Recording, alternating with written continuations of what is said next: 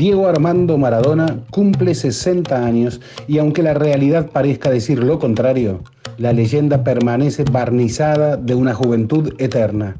Sus miles de caras, ninguna parecida a la otra, cada cual como representación de un tiempo, el propio, pero sobre todo el colectivo. Su nombre compone el mito inalcanzable de la Argentina no hay nada parecido a Maradona, nada que le compita su dimensión, nada termina por totalizarlo, como si no hubiera una obra única que lo contenga. Maradona es biográficamente inabarcable. La línea de tiempo de estas seis décadas requieren una montaña de notas al pie, flechas que van y vuelven, asteriscos y también episodios que nunca se terminan de reconstruir, los que se van cimentando con capas geológicas de anécdotas en la cronología que va desde su nacimiento en el Hospital Evita de Lanús hasta el andar trabado de estos días en La Plata, regurgita mucho más que un futbolista genial. Cebollitas, Argentinos, el Juvenil del 79, Boca, España 82, Barcelona, México 86, Nápoles, Italia 90, el doping, Sevilla, Newells, Estados Unidos 94, el doping, me cortaron las piernas, otra vez Boca solo puede ser un orden más o menos básico de su rol vital como deportista, pero todo queda reducido a apuntes ante la magnitud de su leyenda. Si Maradona es un animal poético más que un futbolista, como dice el periodista español Santiago Segurola, eso podría explicar un partido como el que escribió contra Inglaterra, su gol con la mano y el segundo, la obra más fantástica que haya realizado un jugador en un mundial. Ese partido es quizá la máxima aproximación al fenómeno, lo que Segurola graficó como un Zeus del fútbol, la transgresión, la trampa y la genialidad como un todo. Pero a esa narración hay que someterla a su contexto político, a la guerra de Malvinas, a la épica de ganarle al dominante. Ese partido, dice el sociólogo Pablo Alabarces, vale la carrera de cualquier Gil. Y lo de Maradona no fue solo eso. A Maradona se le dice genio y genio es una característica intelectual. Su obra tiene un peso político, social, pero también estético. Por fuera de sus malabarismos con la pelota, su vida mediatizada, sus intervenciones políticas, los excesos, la desmesura que despiertan el amor y el odio ajeno, hay dos episodios que podrían ser considerados mojones en la espesura del maradonismo. El primero ocurrió en Fiorito, la tarde en que se cayó en un pozo ciego. Tenía 10 años, menos. Había ido a buscar una pelota. Se hundía en la mierda. Estiraba la cabeza para sostenerse, pero no renunciaba a lo que quería, a rescatar su juguete favorito. Lo salvó un tío metiendo la mitad de su cuerpo en el pozo, arrancándolo a Diego de la mugre segundo episodio tuvo el paisaje del contraste en el que vivió, uno de los escenarios del universo al que llegó, como dijo una vez, de una patada en el culo. Fue en Punta del Este durante el verano del 2000, cuando lo llevaron bordeando la muerte al sanatorio Cantegril, en coma, el punto más dramático de su adicción. Fue lo más cercano al final. Una placa negra de Crónica TV se mantuvo durante tres minutos al aire, bajo el rumor angustiante de que Diego había muerto. Lo salvó la rapidez de un médico rural de 28 años que insistió con que su vida se podía terminar en cuestión de minutos si no lo internaban. No era Fiorito, en un mundo de empresarios y celebridades, pero Diego también pudo salir esa vez de la mierda. Pasaron más de 20 años de ese suceso fronterizo, de una nueva vida entre mil vidas, y lo que pasó en el medio fue un vendaval, con internaciones en clínicas y neuropsiquiátricos, un bypass gástrico, el físico resplandecido para la pantalla de Canal 13, la selección ahora como entrenador, el exilio en Dubái, la vida en Sinaloa y el regreso a la Argentina, con el paso y el habla maltrechos. Es un listado breve de memoria, un sobrevuelo de un transcurso que siempre fue mucho más intenso y que por eso es Maradona, un nombre que alimenta fantasías de niños y niñas que nunca lo vieron jugar, que no experimentaron la emoción que producía ser contemporáneos de su arte. En su libro Contra los mitos, el ensayista Juan José Sebrelli, un cruzado contra el fútbol, arremete no solo contra Maradona, se mete con Gardel, Evita y el Che. El libro, publicado en 2009, se llama Comediantes y Mártires. Sebrelli desmigaja a Maradona, al Maradona de Nápoles, al Maradona de los pobres, al Maradona de izquierdas, al Maradona contracultural y por último al Maradona deportista. Lo que intenta ser un grito contra Maradona se convierte en una vindicación. Sebrelli tiene que ir por todos esos Maradonas para intentar desarmarlo. Igual que en los materiales anteriores escribió a en su libro Héroes, Machos y Patriotas, Sebrelli cae en offside a cada pique, no por despreciar el fútbol, algo perfectamente explicable y más en tiempos hiperfutbolizados, sino por ignorarlo todo sobre él. El problema no es el desprecio, sino la ignorancia. Sebrelli aclara que, a diferencia de Vita del Che de Gardel, mientras Maradona genere eventos que produzcan ganancias, seguirá vigente pero que el paso del tiempo terminará por horadar el mito, no como ocurrió con el resto de sus muertes tempranas. Pasaron más de 10 años de aquel texto, no se puede horadar inabarcable. Maradona es un mito que ya no puede producir significados nuevos, dice Alabarces. No hay prácticas nuevas. Lo que está es el pasado, pero que está muy presente. Es el tipo con mayor producción de frases y declaraciones funcionales populares del lenguaje cotidiano. Ya cuando jugaba era una máquina verbal y hoy es solo una máquina verbal, lo que también es perfecto en una época de redes sociales. A su vez está lo imposible. Evita o el Che, dice Alabarse, son mitos modélicos. Seremos como el Che. ¿A quién se le podría pedir ser como Maradona? ¿Quién otro podría ser Maradona? Fue tanto tiempo el reclamo a Lionel Messi y ya se sabe que no. El fútbol fue la placenta de Maradona, su obra entre que debutó en Argentinos y se retiró en Boca, pero lo excede. Sus caminos se pierden en esa producción extra. Quizá por eso un personaje de Peter Capusotto sea Eduardo Edi Di Bulba, un tipo que vivió 30 años con Maradona y no tiene ninguna anécdota buena para contar. Eso puede ser imposible, pero como absurdo dice todo lo que es Maradona goles, las frases, las contradicciones, los posteos, las historias de vida y muerte, la arenga política, la fascinación religiosa de los hinchas, es tanto que es, al final de todo, el sujeto inhallable del país. Tiene 60 años. Se llama Maradona. El mito inalcanzable de la argentinidad. Una hermosa nota de Alejandro Wall para el diario Tiempo Argentino, publicada hoy, 30 de octubre de 2020.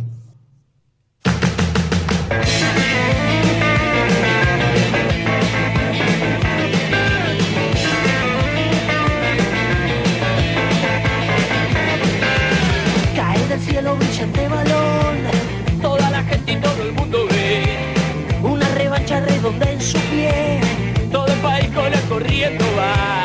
Caen las tropas de su majestad y cae el norte de la Italia rica. El vueltas no se explica,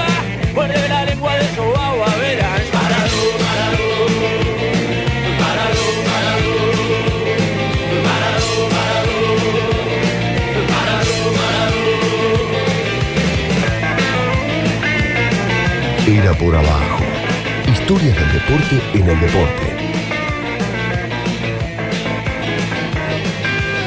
Rinoscopía embiste a cualquier, a cualquier guía del poder letal.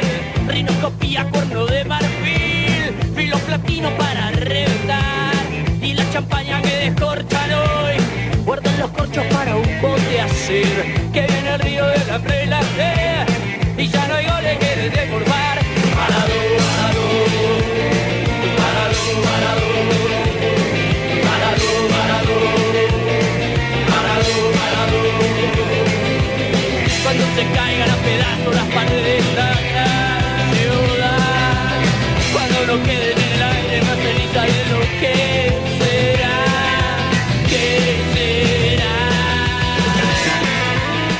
Diego Maradona ingresó hoy a la cancha de gimnasia, le dieron la plaqueta, le cantaron el feliz cumpleaños, estaban los cartelones ahí puestos.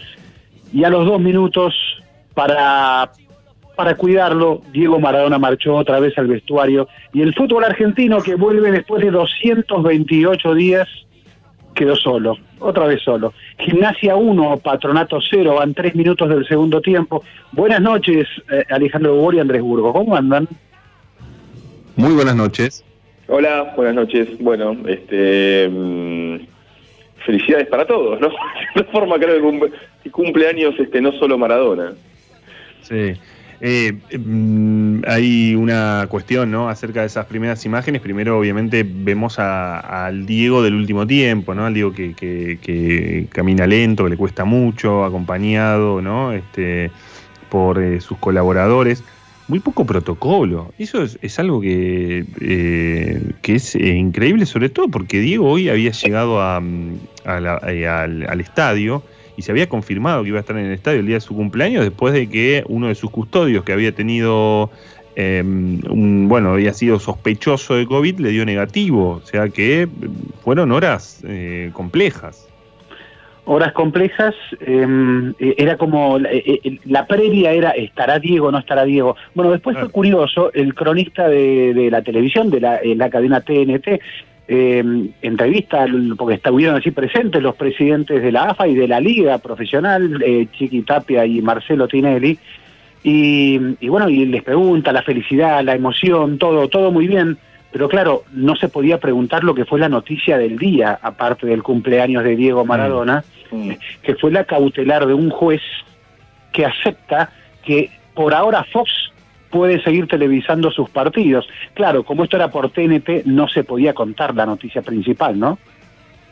Sí, eh, una, cautelar que, eh, por lo, que no, no, no, resuelve el fondo, porque todavía estará en discusión, pero que le da una eh, le, da la razón en términos, este, por lo menos en términos de lo que va a pasar para esta primera fecha, a Fox, que la AFA, al, que la AFA le había rescindido el contrato, en realidad rescindió el contrato con ambas cadenas y le dio la prioridad a Turner para que pudiera negociar. Eh, ayer la, versión era que Turner estaba dispuesta a, eh, transmitir toda la, fecha, los 12 partidos de la fecha, tiene la mitad, eh, pero había una traba concreta, que es lo que finalmente sucedió, que los equipos jurídicos de la cadena decían, pero nosotros vamos a poner plata y vamos a cerrar un acuerdo cuando esto está en litigio. Y si mm, supongamos que está bien, que transmitimos todos los partidos de la primera fecha sin llegar a un acuerdo, vamos a meternos nosotros en el conflicto, nada menos que con quienes eran nuestros socios. Es un, es un resbalón de, la AFA y de, Tapia y de Tinelli muy fuerte. ¿Por qué no lo... Mm, a ver, ¿por qué este, creen que River y Boca la semana pasada, que también fue el viernes pasado, se corrieron no, no sé si decir a tiempo, pero sí se diferenciaron de, esta movida de la AFA, porque tienen un contacto más eh, eh, aceitado con la gente de Fox, porque sabían que esto podía pasar. A ver, eh, creo que tienen otro contacto con Fox, otro contacto con el mundo Disney, otra posibilidad de negocios con ese mundo. Eh, y, saben, me parece que también, a ver, yo, yo les digo hace una semana y media, dos semanas casi, le preguntaba a un dirigente, sí, pero es Disney esto. Este, mm, ¿No prevén que, y, a ustedes creen que TNT, también matriz estadounidense, se animará a, a, tomar un contrato que era de Disney, así como así? ¿Lo evaluaron? Palabras que lo pregunté exactamente así. Mm. Este, y no, no, bueno, pero no, me lo relativizaban tanto que dije, qué raro esto. Eh, qué seguridad que tienen. Bueno, eh, esta seguridad vi algo en las últimas horas de también algo de seguridad, porque claro, lo que te dicen es que en realidad Fox fue, eh, bueno, fue a la AFA y que por primera vez, por primera vez aceptó que podía subir el monto, el contrato que está pagando actualmente. El contrato que mm. la AFA quiso rescindir y que un juez dice, por ahora no, esperen. Bueno, por primera vez, porque recordemos que hace unos meses, dos meses creo, un mes, eh, Fox lo que dijo fue que les adelantamos parte del contrato, no aumentamos. Y adelantar quería decir parte de lo de 2023, si no me equivoco. Y, y, en la AFA dijeron, no, porque aparte no es serio, no podemos tomar dinero que puede pertenecer a otra comisión directiva en cada club. Eh, no, no, es, no es serio, eso, no lo vamos a hacer. Bueno, bueno ahora, de seriedad no la ¿eh? bueno, ahora ahora dicen, bueno, así como vinieron a ofrecer más dinero, bueno, vamos a esperarlos, vamos a ver el lunes qué ofrecen. Entonces, en realidad, diría yo que están en plena negociación todavía. Yo te diría que también está la gente de Fox, dice que ellos transmiten en diferido también, luego el partido que TNT transmite, ellos lo transmiten en diferido también. Sí, es bueno, la gente de Fox ya está en este momento haciendo la transmisión para, la, para el diferido. Claro. Eh, eh, al primero, a la, a la pregunta de, Andrés, a lo que plantea Andrés, bueno, A, a mí me parece que eh, no, no, sé si tenían lo que... Todos sabían que era un conflicto complejo, ¿sí? incluso la AFA cuando toma la, la decisión, sabían que había eh, un, un, conflicto complejo. Nadie podía tampoco prever hacia dónde iba. Lo, lo, lo, lo, insólito de esto es, y lo voy a usar en comparativa con Fútbol para Todos, eh, Andrés eh, conoció, pues trabajábamos juntos. Digo, es, sí, ahí sí, con, época sí. Con, conoció mucho esa, esa historia. La AFA cuando en ese momento decide romper con Clarín, lo hace con la con Clarín y con torneos, con, con, con Triza, lo hace con la seguridad de que ya tenía eh, quién iba a comprarle los derechos y era el Estado Nacional el que le iba a comprar los derechos de y le pagaba el doble. Y, y, exacto, y estaba el doble, de 300 a 600 en ese momento. Eh, en este caso, eh, ellos, eh, la AFA, entendía que Turner estaba, porque la gente de Turner incluso decía, nosotros estamos dispuestos a, a contar con, a, a, comprar todos los derechos, estamos dispuestos, pero solucionen en buena vía la situación Fox eh, ESPN o la situación con, con, Disney. Y hay que decir Disney porque para, que, para tomar dimensión con quién está del otro lado. Pero cierro una cosita más con esto. Eh, porque hay mucha idea de, incluso uno lo ve en redes sociales, gente que comenta, hay como una, una, cosa de, era el gobierno el que quería romper, y la verdad es que el gobierno se corrió en el último tiempo, el gobierno quiere, sí, por supuesto, el, estado, el gobierno nacional quiere tener tres partidos por TV pública. Eh, pero el gobierno se corrió en el último tiempo porque dice, nosotros no nos vamos a meter en, en, este conflicto, lo vamos a hacer en acuerdo a las empresas, no nos vamos a meter en este conflicto. Eh, y eso todavía sigue en pie, porque el gobierno también está dispuesto a negociar con, con Fox, y hay un punto de negociación muy claro, que es aprobarle la fusión que todavía no está aprobada. Ahora, desde, desde casi desde um, cuestión eh, a partir de conocer el caso, digamos, TNT, o, o, Turner y, y, Disney, ¿no son socios en este caso? O sea, ¿cómo vería Disney que de repente es su socia en, en, los derechos de fútbol argentino como es Turner? De repente, bueno, si yo quiero comprar, yo quiero comprar todos los derechos. Y sí, a ver, por un lado vos podés ver, y bueno, mi competidor está en problemas, aprovecho, eh, ese territorio pasa a ser mío, eh, lucha de entre competidores. Por otro lado, y Gimnasia gana 2-0 ahora, por otro lado, yo diría que eh, sí, esta pregunta que vos te haces, y es Disney, eh, Disney es un poco de poder, digamos, ya dijimos antes de qué significa, ¿no? La mayor corporación del entretenimiento y de los medios en el mundo. Entonces, eh, y, em, perdón, TNT es un poquito más pequeña que, que, que, ese, que esa corporación. No sé si... Y se... ahí está, ahí está el punto. Sí, sí, sí, sí, exactamente. Ahí está el punto. Claro, porque, perdón, Ezequiel, eh, eh, son socios, en realidad son, los, son dueños de 50 y 50 eh, de, los derechos y en ese caso son, bueno, son socios eh, transitorios en ese punto. Después, como, decí, como dice Ezequiel, son, son competidores. Y ahí es donde, en la discusión, en donde sí, bueno, Fox te dice, ¿cómo vas a comprar mis derechos? Y TNT le dice, pero escúchame una cosa, vos te estás convirtiendo en un monstruo. ¿Qué tengo yo? Vos estás vos acaparás todo. O sea, la gente pregunta eh, a qué hora da ESPN tal cosa ya directamente, porque sabés que va a esa pantalla. Eh, entonces, en la y recuerden que la AFA, cuando vos firmás un contrato de derechos, ahí sos socio también.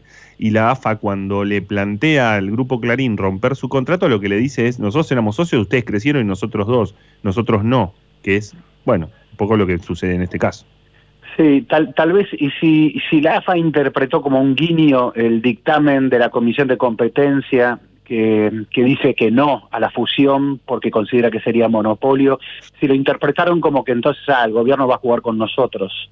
Eh, pero claro, es un gobierno que no está en estos momentos... Eh, digamos, otras, está, con, está con, problemas, sí, tiene otras mm. batallas, eh, y yo creo que si se metiera en este momento, que, que, todo discurso en el que el gobierno intente tomar una medida donde el Estado se comprometa con algo es interpretado por desde muchísimos sectores como un ataque a la propiedad privada. Sí. Este, entonces, esto, esto también sería interpretado de esa manera, sí. eh, y, y ahí nos vamos camino a Venezuela, y etcétera, etcétera. Este, entonces, ¿para qué? El gobierno no se va a meter, claro. Primero que resuelvan judicialmente esto, que haya una... Porque aparte están en plena negociación. Esto es lo que está... Yo tengo entendido que el lunes hay otra reunión ya. Ahora, eh, ¿por qué sí. nunca escuchamos hablar de plata en este caso?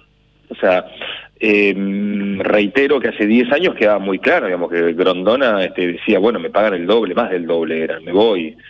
¿Por qué en este Bueno, caso? O sea, perdón, ver, acá sí, Turner, acá sí ¿cuánto- se- Turner, Turner- según, según lo que me contaron, Sí. Turner más que duplica Turner lo que paga actualmente. Esto Y es, paga una llave, y paga una sí. nueva llave, que es, Sí. es- es- son dólares frescos eh, en este momento. Paga una, paga una llave. Quiero decir, la AFA le, le- la AFA le dice, vamos a firmar un nuevo contrato, pero para cerrar ese nuevo contrato Sí. tenés, que- digamos, para entrar eh, hay que pagar 30 millones de, de dólares. Recuerden que cuando se, se cerró este acuerdo, también hubo que pe- pe- pagar una llave, que fue aquella licitación en la que también compitió Media Pro y no recuerdo la otra empresa, creo que Media Pro, Fox Turner y me estoy olvidando la, la tercera, creo que había una tercera. Sí, ahí, ahí lo que hay que tener en cuenta también es que eh, tuvimos eh, alguna pequeña devaluación de la moneda en este país Claro. y que, y que, y que bueno, la cláusula indexatoria de los contratos, recordamos que los clubes cuando se firmó este contrato estaban con la soga en el cuello eh, y no pudieron negociar algunas cosas, sintieron que estaban muy ajustados para negociar algunas cosas y la cláusula indexatoria no fue exactamente la mejor. Entonces, con una devaluación tan gigantesca como ha sufrido la moneda, terminan, como están sucediendo hoy, cobrando monedas. Eh, esto, a ver, Sí. esto para Disney, esto eh, para el mundo Disney, esto es un vuelto. Ah, claro, claro, ¿No? sí, sí, Sí. Una cena, una cena corporativa. Sí. Sí, sí. Por eso, por eso hay, hay que, sí, para el- por eso también hay que observar al- algunos movimientos que tienen que ver con la producción, con cómo se mueve, eh, cómo se mueven, porque acá, digamos, también está la cuestión de eh, quiénes producen. Turner viene produciendo mucho con la corte, está torneos.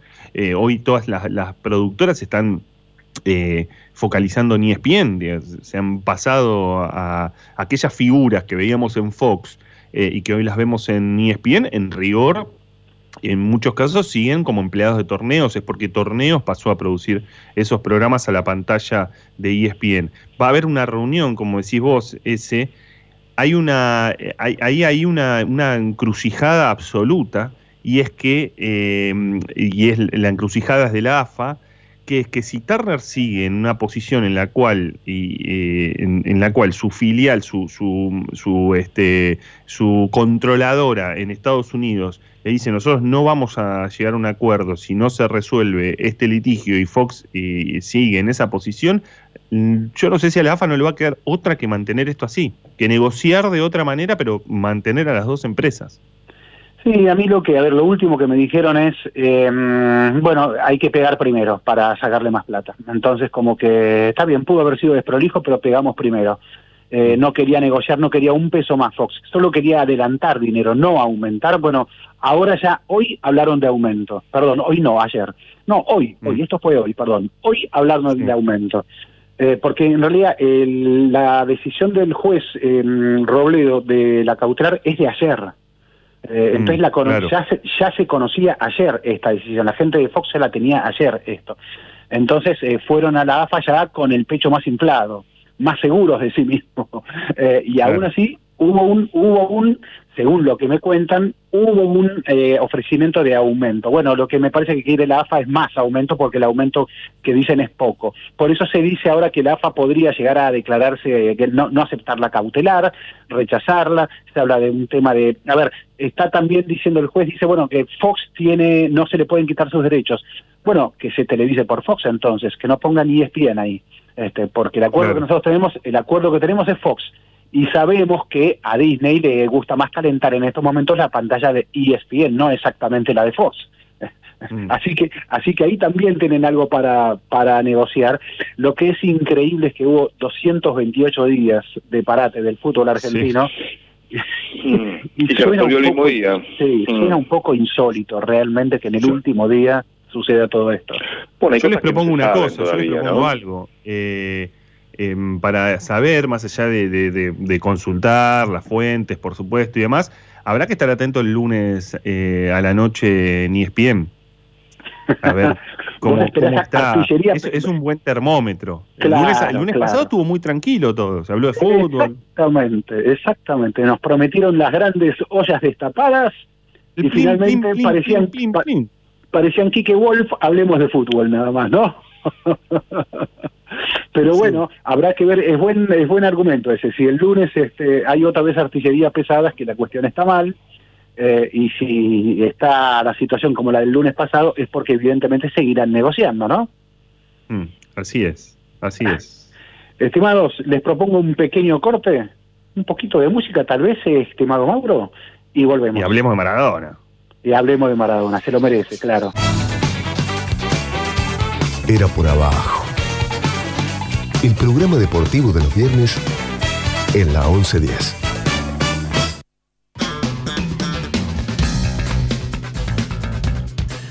Retomamos, era por abajo, Gimnasia sigue ganando 2-0, 24 minutos del segundo tiempo. Un colombiano, Johan Carbonero, fue el primer goleador de esta Copa de Liga del fútbol argentino eh, y luego Alarcón en el segundo tiempo ya de cabeza aumentó y Maradona, reiteramos, Diego Maradona homenajeado a los dos minutos se fue al vestuario, dejó el estadio por cuestiones de cuidar su salud que está un poco frágil.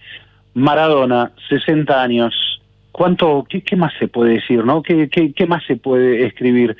Es eh, inabarcable, como nos preguntábamos en, la apertura con tu texto, Ale es inabarcable, ¿no?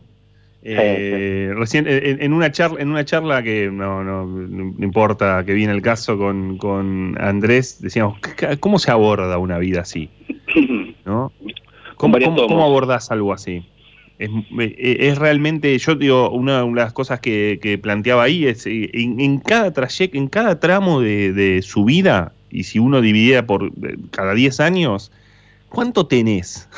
¿Cuánto tenés que alquilar? ¿Cuánto tenés que ir hacia atrás, volver? Mm. Digo, porque hay referencia permanente, ¿no? Eh, de, de, Diego, y es muy difícil eso.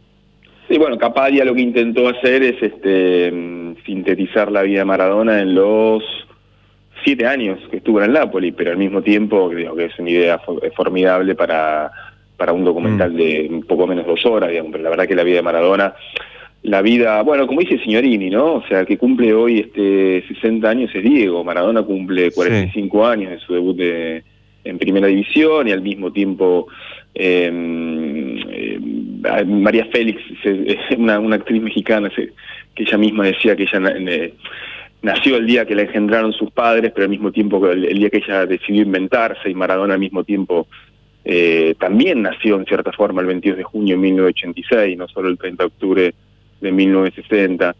Es una persona mm. que parece hoy cumplir 600 años, ¿no? 700 años más que 60. Sabes que hoy eh, Daniel Arcucci, Daniel Arcucci, su biógrafo, eh, además de amigo de aquí era por abajo, pero el hombre que más lo ha contado, ¿no? Eh, sin dudas a Diego, que ha, que, ha, pasado navidades con Diego, bueno, y, y tantas otras cuestiones. Eh, hizo algo que es, eh, alucinante, que es em, hizo, que, hizo el recorrido de cada 30 de octubre de Diego, eh, de cada 30 de octubre de Diego Armando Maradona. Intentemos hacer algo, que no va a ser este, tan preciso, pero intentemos sí escuchar de alguna manera algo de Diego. Em, por ejemplo, ¿qué, en qué estaba el 30 de octubre de 1983? Si les digo el año, ustedes saben la referencia, obviamente, ¿no? Eh, Andrés y Ezequiel. Em, Barcelona cumpliría 23 años el 30 de octubre de 1983 eh, y hablaba sobre, claro, la, la, fractura que le produjo el golpe de Andoni Goicochea eh, en aquel partido del Barcelona Atlético de Bilbao. Me partió el tobillo en campo nuestro a 60 metros del arco de ellos. Y el País Vasco me, declaró persona no grata a mí. Yo en la clínica, mirando, mirando, ellos jugaban Copa UEFA, mirando el partido, llevándolo en anda a Golcochea. Yo no estoy en este mundo, digo, ¿cómo puede ser? Y mi mamá llorando.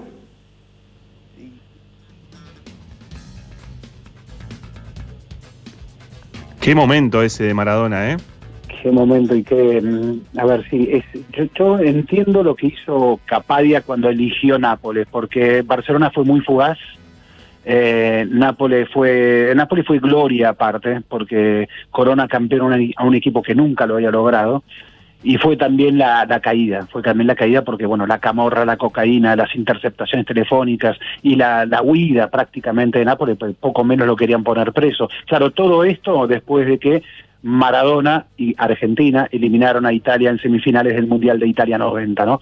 Es como que ya todo lo funcional que había sido Maradona, que no era la primera vez que en todo caso consumía cocaína, pero bueno, se le descubrió la cocaína post-Italia 90 a Diego Maradona y así terminó. Entonces, en esa, en esa parábola napolitana hay buena parte eh, de una síntesis de lo que puede ser la vida de Maradona, porque nada es definitivo ahí, nada es definitivo mm. en Maradona, y, y porque ese, a ver, hoy mismo, hoy mismo en las redes con los 60 años, aun cuando sabemos que una muy buena, creo, porcentaje, yo diría mayoría de los argentinos quieren a Maradona, también hay un sector importante que no lo quiere a Maradona.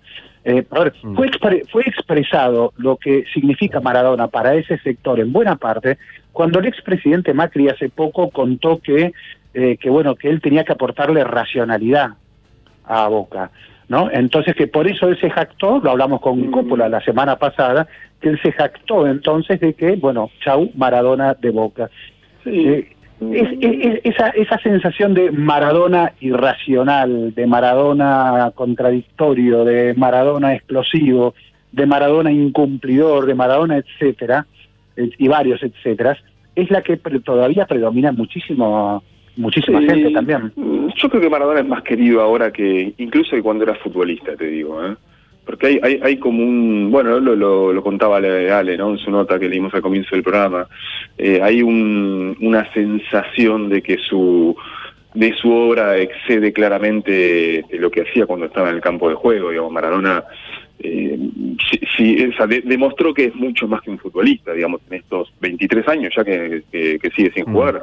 Mira, ayer me preguntaban de, de, un, de una radio de, de Brasil, digo, ¿por qué? La pregunta era, cómo hizo Maradona para 23 años después de, haber este, jugado su último partido siga siendo tan querido. Yo incluso redoblo la apuesta y creo que es más querido ahora que antes. Sí. Y llegó a, llegó a Nápoles, eh, nada menos, y, creo que esa fusión eh, fue una, una fusión extraordinaria, ¿no? Eh, dice eh, Diego mm, algo acerca de Nápoles, si querés lo, lo, escuchamos. 1984, 23 años, iba a cumplir 24 el 30 de octubre y los iba a cumplir en Italia. Ahí cuando sono andato a firmare per il Napoli, Gaspar, mi ha detto non te ne andare. Te do cinque anni ancora, con il doppio di quello che, che guadagnava in quel momento. Io ho detto no, no. Io vado, vado dietro del mio cuore perché mi sono litigato con Núñez, che era il presidente in quel momento. Io vado a una città, a Napoli, che mi sta aspettando, perché io invece del, del soldi preferisco correre dietro di una palla.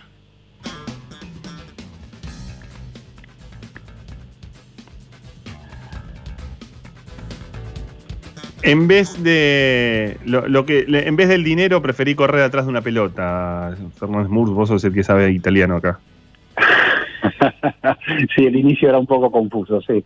Sí, ahí, bueno, ahí es lo, que contó también este y cuando lo, ese testimonio de Ferlaino, Corrado Ferlaino, que, que le había prometido que lo iba a transferir y bueno, no cumplió la promesa y dijo me convertí en su carcelero. ¿Cuántos carceleros tendrá? ¿Cuántas veces se habrá encarcelado solo también, Diego? Este, es, es increíble uno generalmente, claro, los ve a estos, a estos tarzanes, ¿no? Y, cuando los ve tan frágiles por momentos, este, porque esa necesidad de Diego de que lo sigan queriendo, Este, y de, de, de- pero eh, eh, inclusive cuando asumió gimnasia, eh, él decía que decidió volver al fútbol argentino porque quería ver si lo seguían queri- queriendo, ¿no? Este, vos fijate esa esa necesidad permanente de, de cariño, de afecto, de- esa frase que alguna vez dijo, necesito que los argentinos necesiten de mí, ¿no? Bueno, algo, algo de eso eh, escribiste esta semana en La Nación, y bueno, y, y- y algo de eso también había en el documental de Vilas que, del que hablamos la semana pasada. Sí, sí, sí, sí, sí, el documental de Vilas lo muestra también, esa fragilidad del tipo, del Tarzán del deporte, del, del tipo imbatible, del gladiador, del titán, que de repente tiene una fragilidad tremenda que, claro, cuando la, cuando la ves te sorprende. Eh, Diego la muestra muy seguido, este, inclusive su ingreso hoy al- a la cancha de gimnasia fue Yo un creo que ingreso hubo de mucho de eso también, ¿no? O sea, me contaban ahí amigos de La Plata que, que, que también fue una, una búsqueda de, bueno, de- del cariño ese que se vio en los pocos minutos en que Maradona estuvo en el campo de juego, pero los fuegos artificiales, los hinchas que primero pintaron un mural, después lo fueron a buscar en caravana. Hubo también esa cuestión bueno, tan humana, ¿no? De sentirse querido, a, a- a pesar a pesar de ser un dios como él, ¿no? Sí, sí, sí, sí, sí, sí. Hay algo de que Diego- que... Sí, perdón, Ale. No, digo que Diego tiene, eh, si, uno piensa en el ingreso de Napoli, la, gran obra de Diego se da precisamente entre ese 1984 eh, y 1990, ¿no? Como eh, el gran hito en, en Napoli, México 86, eh, e incluso Italia 90, porque Italia 90 también es eh, eh, una obra de Maradona en medio de esa armada brancaleone que era la selección de, de Bilardo. Eh, recién eh, Andrés decía se lo quiere se lo quiere más desde que es un ex futbolista o que dejó el fútbol la actividad del fútbol pero Diego curiosamente en medio de su carrera obviamente estuvo parado y no solamente estuvo parado fue entrenador. Y el, en 1994 siendo entrenador de Deportivo Mandillú eh, era su primera experiencia después iba a ir a Racing bueno iba a cumplir 34 años el 30 de octubre y hablaba así en conferencia de prensa. Ya está, ahora, hay que resolver los errores que podamos tener eh, en el equipo, nada más. Lo que más preocupa es la, la falta, la falta de, protagonismo primero, porque dejamos que Central se venga encima, dejamos que Palma maneje la pelota con, con y pico de años. Eh, creo de que eh, eh, con esto no le quiero faltar respeto a Palma, pero sí presionándolo mucho más hubiésemos ganado, ganado también nosotros pelotas de gol. Diego, ¿no pudiste encontrar la variante, por ejemplo, de que Alvarenga pudiera de- defenderse de la marca fuerte de Lucenco? Yo no tengo que encontrar la variante, la variante la tiene que encontrar Alvarenga en la cancha, querido, yo ya no juego. Yo ya no juego, dice Diego. Qué curioso, ¿no? Digo, Mar- Maradona hablando como, como técnico de Palma, ¿no? Un, gran jugador en ese momento de Rosario Central. Digo, lo mismo ahora, es cierto, digo, eh, pareció muy acertada tu frase del otro día, Ezequiel, de más símbolo que técnico, está claro, digamos, bueno, Diego, este por una cuestión de, de- de pandemia y salud también solo fue a un- una práctica durante la pretemporada de gimnasia, fue también el partido eh, de entrenamiento contra San Lorenzo, Eh, pero al mismo tiempo, este, mm, siempre me costó ver a, Maradona como técnico. Este, creo que, creo que este, me, me- me- mm, creo que forma parte también de esta cuestión de, de- de él de, de sentirse este querido, este, y recibir eh, las ovaciones cada, cada, cada fin de semana, ¿no? En vez de estar este, ocupar otro espacio en, la AFA y en el fútbol argentino, que obviamente lo tiene que ocupar. Sí, es, eh, a ver, intuyo yo también que, a ver, lo estamos viendo a Zinedine Zidane dirigiendo Real Madrid, un equipo que ha ganado todo en los últimos años, eh, y, y- y es de los pocos casos de un crack, de un fenómeno que, que decide ser técnico con continuidad, porque también tuvo Beckenbauer como, como, como técnico, fue campeón mundial con Alemania, eh, pero fueron unos años de Beckenbauer técnico. Eh, no fue mucho. Vamos a ver si, si, si Dan eh, está, más, está más tiempo. Lo digo esto ¿por qué? porque los cracks, los super cracks, a veces se cree que ellos como técnicos eh, pueden tener problemas porque porque funcionan creyendo que todo lo que para ellos era tan fácil para el resto para el resto de los jugadores también debería ser así y a veces esa esa situación se complica. Eh, bueno, Diego, eh, en algún momento cuando llega a la selección argentina, eh, era como una sensación de decir, bueno, eh, ¿cómo va a ser esto? ¿no? Eh, era como entregarnos en las manos de Dios, ¿no? Había una sensación de que símbolo poderoso y a su vez que fragilidad también, ¿no? Eh, Recién, bueno, recién sí. recordabas el, la- el- el día, recordabas a partir de lo que Macri había dicho sobre Maradona, eh, acerca del retiro de Maradona, eh, y juega su último partido el 25 de octubre de 1997, estaba a nada de cumplir eh, eh, 37 años, Diego, juega nada menos contra River en el Monumental y tira en, en- en ya al final del partido, tira una frase de las que han quedado mm, eh, en, en la vida de Diego. ¿Lo viviste igual el triunfo estando afuera? Sí. Sí, porque yo acá cada, cada integrante de cada integrante de este, de este plantel sabe muy bien que ganarle a River era como tocar el cielo con las manos porque sabíamos de que en cada en cada en cada programa que había de fútbol River nos pasaba por arriba. River, River era cuatro goles arriba nuestro. River era el mejor equipo de la Argentina. River era el que le iba a hacer, le iba a pintar la cara a Boca. Bueno, ahora que le, ganamos, vamos a ver a ver qué dicen. Lo, lo único que digo es que es que Boca jugó a lo Boca y, y River fue River. Jugó un gran primer tiempo y en el segundo tiempo se le cayó la bombacha.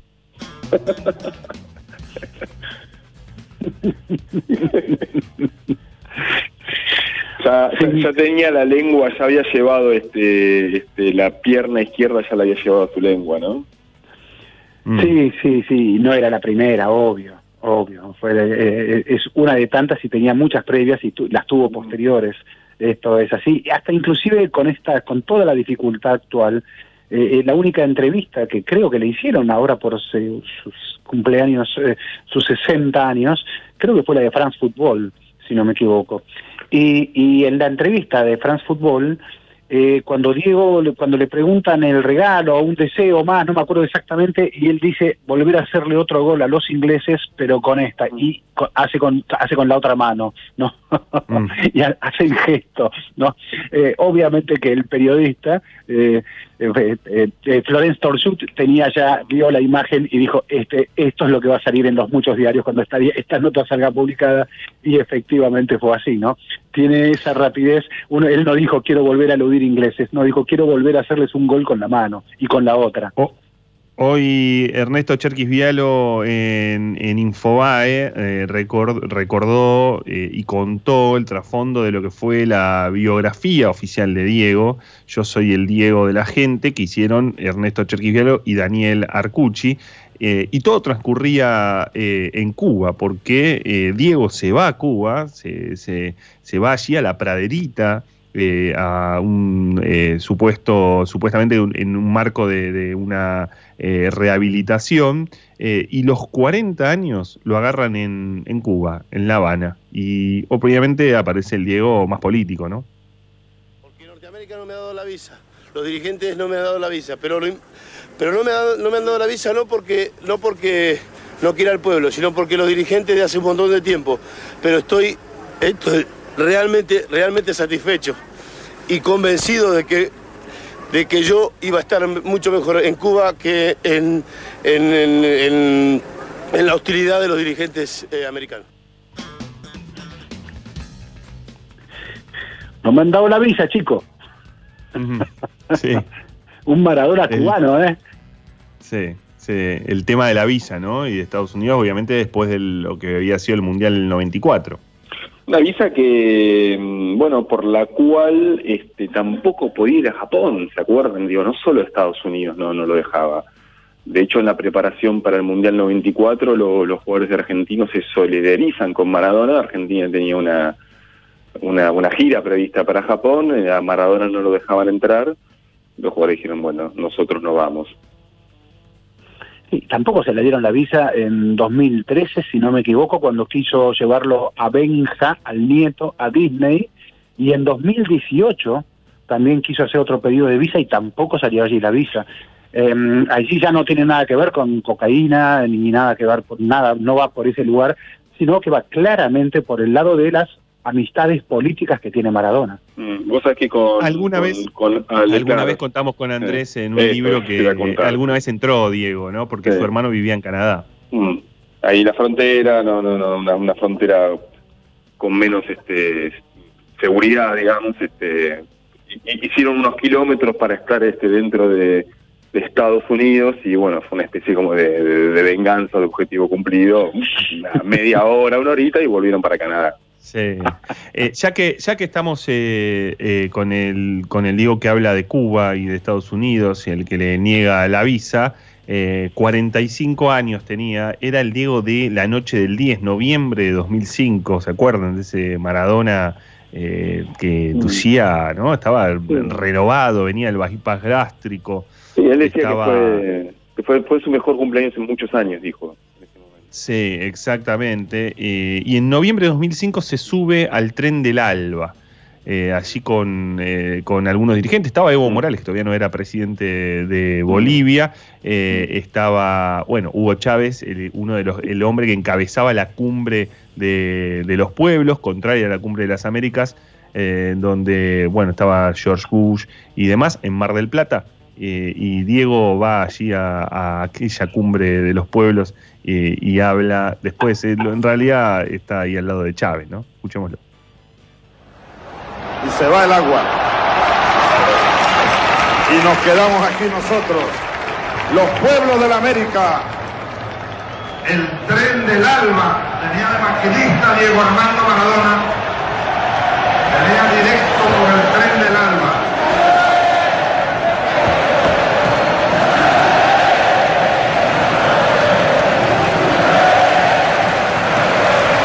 Ven acá, Diego, ven acá. Dile algo a este pueblo, Diego. Que los quiero mucho, gracias por estar. La Argentina es digna. Echemos a Bush. ¡Viva Diego! ¡Viva Maradona! ¡Viva el pueblo! Se fue el agua,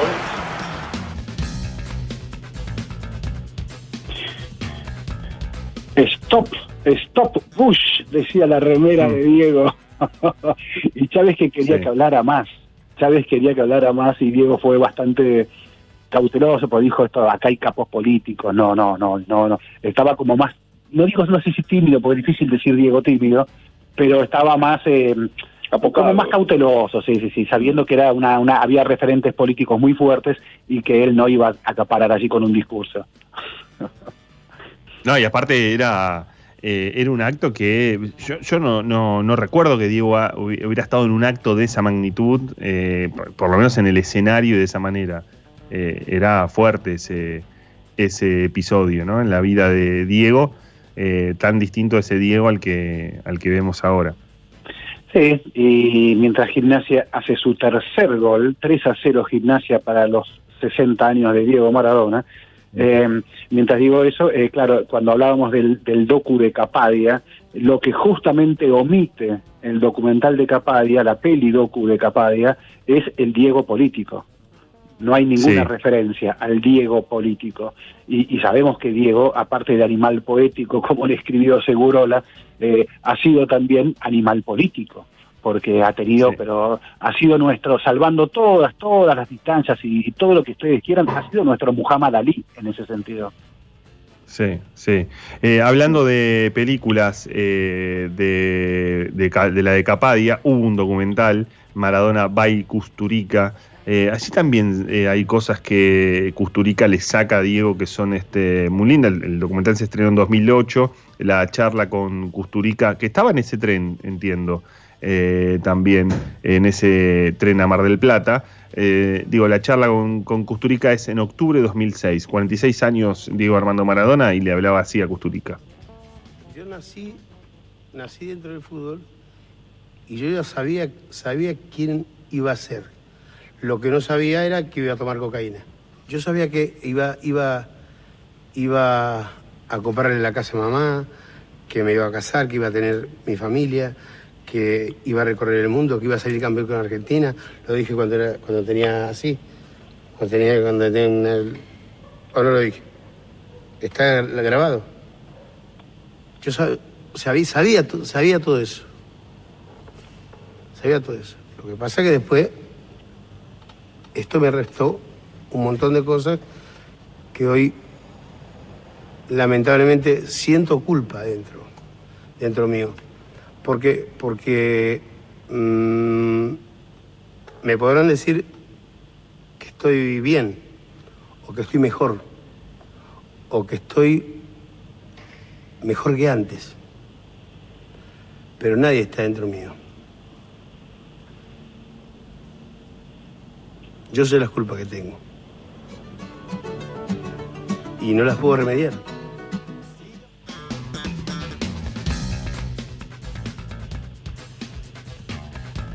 Y, Maradona- y Ale, eh, no, te decía, eso fue en el 2006, ¿no? O sea, todo, todo lo que todo lo que vendría después, eh, Maradona incluso técnico de la selección. Bueno, eh, para esa fecha, más o menos 2005, con Marcelo Gardon publicamos un libro de las mil mejores frases. Y cada tanto nos dicen, bueno, ¿sabe? hagan la segunda parte. Bueno, no que la haga otro, pero que la haga, porque eh, tranquilamente en los últimos 15 años que pasaron, Maradona dio otras mil frases como la, la que acabamos de escuchar a Custurica. Sí, es que sí, el propio Diego cuando cumplió 40, cuando cumplió 40 me acuerdo que él dijo la frase algo así como que eh, siento como que cumplí 80, eh, que son 80, no 40. Sí, sí, se lo dijo Julio Chapita de Clarín, sí. Sí, mira, bueno, y estos últimos 20, ¿cuánto le agregan entonces? ¿No? Uf, porque... Bueno, no, no, es como los perros, viste, que dicen cumplen por, por cada por cada año son siete y sí, Maradona cumple 600 años, es así, o sea, es, es imposible lo, lo que cómo cómo aguantó Maradona, cómo llevó la vida Maradona, este es digno de, bueno, nada, de una persona que nace cada 100 años, cada mil años, porque es, Sí, y es tanto, imposible hasta tanto, imaginar. tanta, tanto, a- tanto amor, eh, tanta devoción, eh, por momentos, eh, ¿termina siendo un boomerang? Vos decís por lo porque termina necesitando este, de- del amor, digamos. Sí, hay Mm. algo ahí de, hay algo ahí de entrega casi sacrificial. Bueno, a ¿no? Messi no le va a pasar eso, ¿no? No, no, no, claramente Mm. no. E- e- En ese sentido yo creo que Messi ha demostrado claramente mucho más sus límites. Eh, Diego ya no, lo que muestra no son los límites, Diego lo que muestra es eh, em, algo sacrificial lo que muestra, porque claramente eh, se lo ve castigado. Eh, Claro, pero es que Maradona hizo muchas cosas por nosotros, para decirlo de alguna manera. Sí, era- lo que en ¿te ese sentido Messi no lo hizo tanto. No, ¿te acuerdas cuando, cuando Diego decía todo el tiempo por Dalma y Yanina? Este, Antes era por Dalma, bueno, pero éramos todos, éramos por Mm. todos nosotros. Y, y todos nosotros pidiéndole también, ¿no? Este, hoy mismo, eh, Diego, curate si tenés eso, estás sospechoso de COVID, te necesitamos hoy acá porque te queremos homenajear. Eh, hoy fueron a la mañana, fueron ahí eh, eh, donde él vive a, a cantarle el feliz cumpleaños también. Sí, una caravana. Sí, la caravana. Entonces eh, hay algo ahí también de esa demanda popular a la que él suele responder, porque claro, esto... Sí, sí, una- una Amigos, una- la vamos a la vamos a seguir en un, en un ratito, vamos tenemos que ir al informativo. No me di cuenta de la hora, perdón. Era por abajo. Deporte, entrevistas, debates, actualidad, historia. Todo el deporte del mundo en la 1110.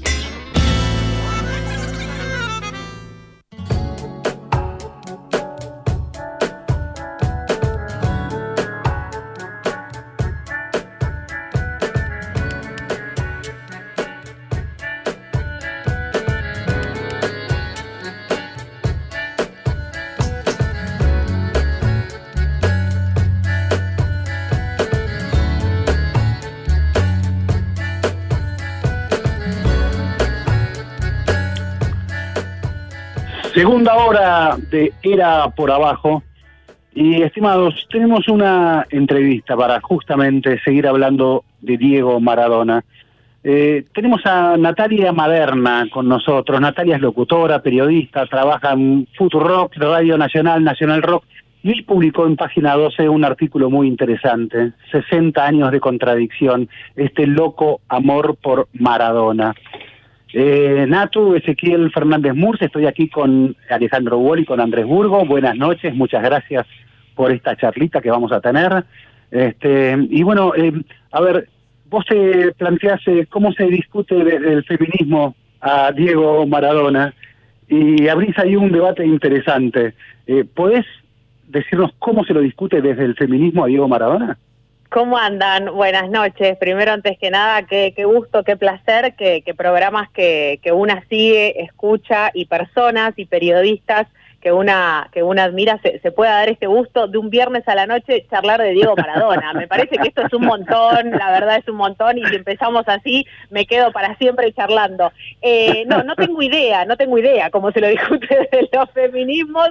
La nota está repleta de preguntas y me parece que también es interesante que por lo menos empecemos a hacernos esa cantidad de preguntas que tenemos cuando empezamos a abarcar y a pensar y a analizar al Diego también desde los feminismos, ¿no? Yo creo que empezar a hablar del Diego desde los feminismos, y, y no digo desde el feminismo porque por lo menos desde mi, mi, lugar y desde mi militancia creo que no, no hablamos de un solo feminismo, ¿no? Todo lo contrario, es como cuando hablamos del peronismo, no hay un solo peronismo, y eso lo estamos viendo y lo vivimos y lo vemos a lo largo de la historia. Entonces, me parece que, es interesante también plantear la idea de que desde los feminismos, soy partidaria de que hablar de Maradona y debatir sobre un ícono popular como el Diego eh, no tiene otro fin que enriquecer cualquier tipo de debate, ¿no? Eh, el tema es que lo empecemos a dar. Bueno, vos ahí decís en un momento como que Diego es una de nuestras contradicciones eh, favoritas, predilectas, ¿no? Sí, sí, totalmente. Sí, digo que me, me, pregunto si es o nuestra contradicción preferida, nuestra contradicción eh, permitida, eh, o también hago como esa distinción entre feministas y feministas futboleras, porque me parece que eso también está bueno pensarlo al momento claro. de abrir el debate, ¿no? Porque digo, puede haber mujeres y no mujeres, feministas, personas, quienes sean y, se autoperciban feministas, que no se sientan interpeladas por la dinámica de lo impensado, digamos, ¿no? Y eso puede pasar y está bien, digo, son un poco extraterrestres, pero puede pasar, está bien. Pero a lo que voy es que también está bueno pensarlo desde esa dimensión para cuando damos la discusión, bueno, no cerrarnos, porque yo creo que si nos cerramos a que ciertos temas los tenemos que clausurar, en lo personal creo que es una tragedia política para dentro del movimiento. ¿Cómo estás, Natu? Buenas noches, Ale Bol. Eh, ¿Qué haces, Ale? Eh, eh, te, te, voy a, te, te, voy a picantear un poco, eh, porque, porque además es como, es como picantearme a mí mismo. Eh, no miramos también un poco de, hacia otro lado con Diego, eh, más allá de ponerlo en la contradicción, como vos decís, en nuestra contradicción, y, es, y yo coincido con, con, ese punto en muchos aspectos, sí. también porque es, bueno, es contradictorio también como lo somos todos y, y todas. Eh, pero hay un, hay un punto en donde quizás a Diego, mm, bueno, dejamos, estiramos un poco de pasar porque es Diego y porque es la dimensión de Maradona. ¿Hay algo de eso? Y yo creo que sí también, Ale, digo, eh, es muy difícil ser Diego Maradona. Eh, y es muy difícil que se le pida tanto a Diego Maradona. Sabes que una de las cosas que a mí me rompió la cabeza cuando estaba preparando la nota, hablaba con las pibas de Gimnasias Pueblo, hago un paréntesis, digo, está pasando muchísimo en, en, casi todos los clubes del fútbol argentino que las mujeres eh, tribuneras, hinchas, feministas están organizadas, ¿no? Tienen los distintos colectivos de, de cada uno de, de, los clubes del fútbol argentino. Y hablé con las pibas de Gimnasias Pueblo porque me acuerdo patente cuando el año pasado se empezaba a rumorear, che, viene el Diego, eh, viene el Diego a Gimnasia, está llegando el Diego, el Diego en septiembre de 2019, director técnico de Gimnasia.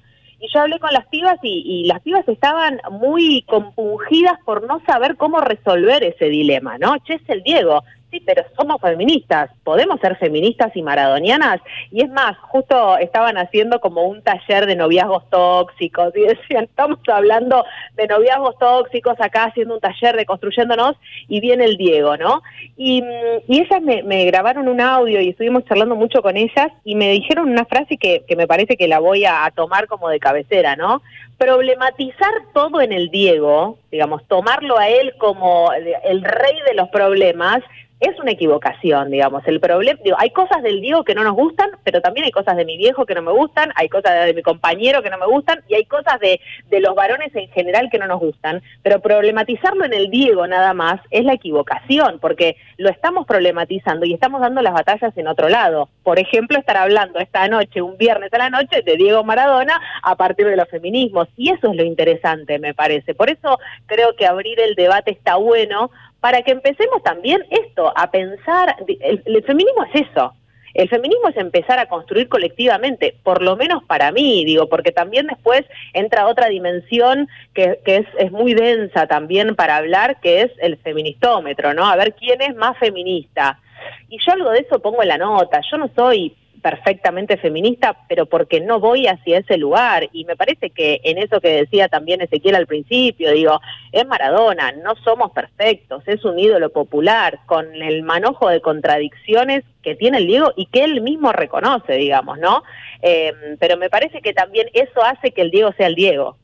Mm, vos, Natu, en, entre las muchas preguntas que te haces en tu eh, hermosa nota de hoy en página 12, titulada Este loco amor por Maradona, igual llegás a una conclusión, y, leo textual en el anteúltimo párrafo, es mi conclusión es que ser maradoniana es no traicionar el feminismo. Soy feminista y soy maradoniana porque una cosa no quita la otra. ¿Llegaste a esa conclusión después de escribir la nota? O sea, eh, tu, tu artículo actuó como, bueno, como una especie de... De, de, reflexión interna. De reflexión interna o ya lo sabías de antes? No, eh, no, me parece también, y a mí lo que me pasó, y cuando releía la nota, y voy a ser muy honesta, eh, yo soy más, eh, yo soy periodista de, radio, digo, muy pocas veces escribí, y cuando surge esto, hablo con Mariana Carvajal, hablo con Marta Dillon, y me dicen, sí, escribí, publicalo, dale, y yo, no, les parece, yo en radio me siento más cómoda, no, dale, dale, bueno, y, mm, y me parece que también tiene que ver con el, cómo, cómo sin querer queriendo se, arma la nota en el sentido de, yo llego a esa conclusión también pensando en los feminismos populares, ¿no? Como los feminismos, yo quiero esos feminismos que no se alejen de los fenómenos populares, porque mm, el Diego es eso. Cuando hablamos de equiparar derechos, háblame de alguien que equiparó la felicidad de una Argentina cuando más necesitábamos una felicidad, como lo hizo Diego Armando Maradona con una pelota en los pies no existe. Hayas sido o no maradoniana, hayas mirado o no el fútbol, porque también después está lo otro. Cuando el Diego hizo historia con la pelota, las mujeres no mirábamos el fútbol como lo miramos ahora, o no éramos tantas, o no lo entendíamos de tal manera, porque esa es otra dimensión también para analizar, digo, cuando hablábamos de feministas versus feministas futboleras. ¿No? Las mujeres eh, hace 60 años, cuando la Tota le daba de comer al Diego en Fiorito, no sabíamos lo que era el fútbol. Digo, con Aye Pujol estamos aprendiendo cuál es la historia del fútbol femenino. Y, y, me parece que eso también tiene mucho que ver en el análisis del Diego. ¿Por qué hay feministas que se enojan con Diego? Porque no se emocionaron con el Diego. Porque ven, eh, porque escuchan el relato de Víctor Hugo y no entienden a alguien que pide disculpas y que termina llorando después de relatar un gol y no entienden lo que significa un gol con la mano y que haya sido con la cabeza hasta hace 15 minutos, digamos, ¿no? Y bueno, y, eso está bien y, me parece, por eso te digo que todo lo que tiene que ver con juzgar al otro, ¿desde qué lugar? Digo, yo, yo brego por un feminismo desde el territorio, mismo también en la nota hablo de Mónica Santino, me pongo de pie, eh, una mujer que milita el fútbol desde el barro literal, desde la Villa 31, haciéndole espacio a las pibas para que dejen a, sus hijes eh, en sus casas y vayan a la cancha del barrio Güemes y se pongan dos horas y media los martes y jueves a entrenar. Y eso es empoderarse, y eso es el campo de lo popular. ¿Y el Diego de mm. dónde salió? Y si, si, a ver, si corremos lo popular y lo interpretamos a Diego, a ver, coincidimos que Diego es un artista genial, te pregunto, Nato, ¿coincidimos que vos crees que Diego es un artista genial? Estoy totalmente de acuerdo. Bien, eh, y, entonces, ¿al artista genial se le hacen excepciones? ¿Se lo, se lo mide con otra vara? Y porque ahí, ahí entras a, si se separa la obra del artista, ¿viste? Que, que eso se habla muchísimo de, del Diego. No, no, no, sí, yo intento no hacer esa separación de la obra del artista porque me parece absolutamente tonta esa. Totalmente, totalmente. No, no coincido nada con eso pero, pero sí sabemos que la genialidad a veces tiene otras categorías este, que la de Sí. nosotros, que la de nosotros los mortales. Totalmente. Es que ahí está, ahí está el tema, ahí está el tema. El Diego, el Diego es el Diego. Quiero decir, el Diego, ¿hasta qué punto es mortal? Porque, digo, en el sentido de que se lo puede analizar. Mira, hoy estábamos con eh, Leandro Ilia eh, y él dijo algo también interesante de todas las dimensiones en las cuales se los puede analizar al Diego. Al Diego de Fiorito, al Diego papá, al Diego compañero, al Diego compañero en el vestuario y, y así sucesivamente. El Diego es inabarcable y, y hoy también me lo decía eh, un periodista a la mañana, es inabarcable y yo me quedo con eso, digo, es inabarcable por todas las dimensiones que ocupa en tanto representaciones sociales de todos los argentinos. Una anécdota chiquita que me parece que puede ayudar a, la respuesta. Juan Chivaleirón el otro día contaba una anécdota de cuando estaban en em, Jamaica, iba a decir Hawái, era en Jamaica, en Kingston. Y cuando llegan ahí, eh, no sé, con toda la gente, los locales y demás, los negros se le acercaban y le decían, ah, Argentina, Maradona, como nosotros, barro.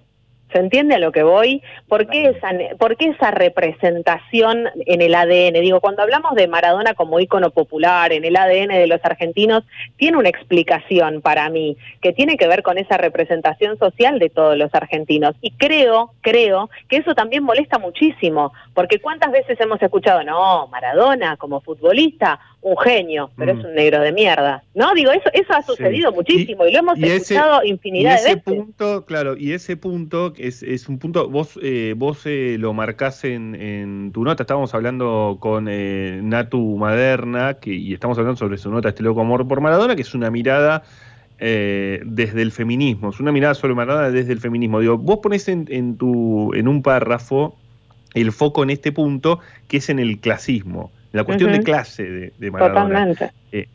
Porque hay, hay, hay, hay futbolistas que han crecido, eh, digamos, que, que, bueno, se han convertido en millonarios y demás, y han dado un salto. Y Maradona es como que permanece, Maradona, que es como dice Cherkis Vialo, de Fiorito a Dubái, pero parece como que siempre permanece en Fiorito.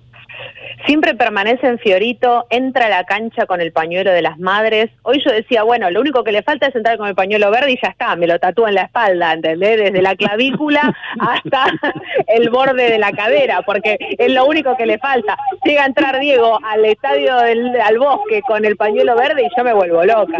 Em, pero indefectiblemente me parece que, que es un poco así también, ¿no?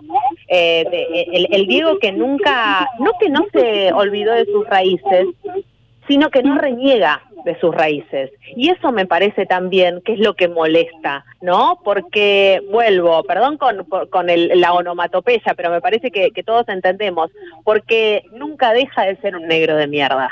Entonces eso molesta muchísimo, porque es esa persona que sabe de dónde viene, y lo dice él en un millón de frases. ¿Cuántas veces escuchamos, eh, con mi plata hago lo que quiero, pero soy un manojo de contradicciones, pero me la gané jugando a la pelota? Lo mismo también, eh, cuando empezaba la nota quería poner una, una frase del Diego, ¿no? Bueno, eh, moco de pavo, mi, mi, mi intención. No sabía cuál poner, no me decidía por cuál. No sabía si poner algo de contradicciones, no sabía si poner algo de, de dónde viene, no, no sabía si poner algo de lo que es él eh, para el fútbol. Hay una que, me encanta, que es algo así como cuando estaba internado había uno que decía que era Robinson Crusoe, yo decía que era Maradona y nadie me creía, digamos, ¿no? Eh, pero me parece que la, not- la, la frase de una patada fui de Fiorito a la cima del mundo, ese proceso, ese camino de Fiorito a la cima del mundo, ¿cómo lo haces? Porque se le pide mucho a Maradona, todo el tiempo se le pide mucho a Maradona, y a tu viejo no le pedís tanto como le pedís a Maradona, ¿no? Digo, volviendo a esto de, lo terrenal, porque el Diego, bueno, nada, para mí lo, lo que tiene y lo que pasa con el Diego, y, y- y también lo digo en la nota, es que el Diego supera cualquier tipo de dimensión al momento del análisis y por eso también genera tantas contradicciones. Natu, en el, bueno, yo no sé si titulaste vos y si, si la mm, y si el copete también es tuyo, digamos, la bajada, digamos, eso, a veces uno, lo puede sugerir cuando escribe una nota, pero después es el editor el que lo hace. La bajada, la bajada no, el título algo. Ah, mira, bueno, ahí justamente la bajada eh, eh, empieza con les hijes que dejó por el mundo sin, eh, sin asistencia y les que tiene por acá, pero no pueden verse por los enredos que el ídolo monta tal vez sean el rasgo más revulsivo, eh, pero el amor feminista eh, a- al 10, aunque no no el único. Ah, me imagino que ahí también, o, no, tal vez me decís que no, forma parte, digamos, de esta cuestión, digamos, de, bueno, del, de- del permitido, ¿no? Sí, sabes que ayer a la noche me llevé una sorpresa en, en relación a, a esto. De, yo no sabía si, si poner tampoco algo de, de- en, en el título o de proponer. Viste que el título a veces este, es, Sí, sí, es- sí. es raro al momento de la edición de la nota. Bueno, ahí, pasan cosas. Eh, Y bueno, entonces eh, ayer cuando estaba terminando de cerrar la nota y qué sé yo, eh, entro a la, a la bio, digamos, cuando uno entra a Twitter y entras a un usuario y entras a- a- al, al perfil, entro al perfil de Dalma Maradona, ¿no? Y, mm, y dice, no sé, bueno, mamá, bla, bla, bla, feminista. Y mm, ahí me rompió la cabeza, ¿viste? Porque dije, ah, para las que dicen que no podemos ser maradonianas y feministas, la hija del Diego es feminista. Digo, que a partir de ahí todo, digamos, ¿no? Si, si, si la hija del 10 se puede definir como feminista, atravesando lo, lo que ellas atravesaron, ¿no? También. Em, y yo siento que esa es una de las o uno de los recursos eh, por los cuales te, te pueden correr, ¿no? Cuando decís que sos maradoniana y feminista. Y, y yo lo que respondo, la verdad, frente a eso, es que yo no me voy a poner a juzgar cuán machista, o digo, el abogado es Morla. Yo soy una simple feminista, periodista, maradoniana, que me metí en una, ahora que... Pero a lo que voy también con esto es en relación a... El Diego está reconociendo a todos y cada uno de sus hijos. ¿Qué más le podemos pedir? ¿Que pase la Navidad con todos ellos? Bueno, lo hará si quiere, digo, no, no- esa parte no me interesa a mí ni tampoco me importa. Eh, esa es la otra reflexión, ¿no? ¿Qué hacemos con la vida privada de- del ídolo que es Diego Armando Maradona? ¿Qué hacemos? ¿Dónde la ponemos? ¿En qué dimensión la discutimos? ¿La analizamos? Y es lo mismo que con el feministómetro. Yo no me voy a poner a, pensar y a medir quién es más feminista que yo. Yo no busco eso, no es mi forma de militar el feminismo, digamos. Por eso también te digo, en ese sentido, puede ser la pata débil, y sí, puede ser la pata débil. ¿Van a venir feministas a correrte por ahí? Sí, claro, lo han hecho. Les mando ahora los tweets en breve. Pero digo, me parece que es mucho más valioso para el movimiento como tal que podamos empezar a discutir también cuestiones que tienen que ver con los ídolos populares. Porque para convencer a les convencides es facilísimo, es facilísimo, pero lo que está bueno es que empecemos también a cuestionarnos cosas que no nos cuestionábamos, estábamos ocupadas con otras cosas.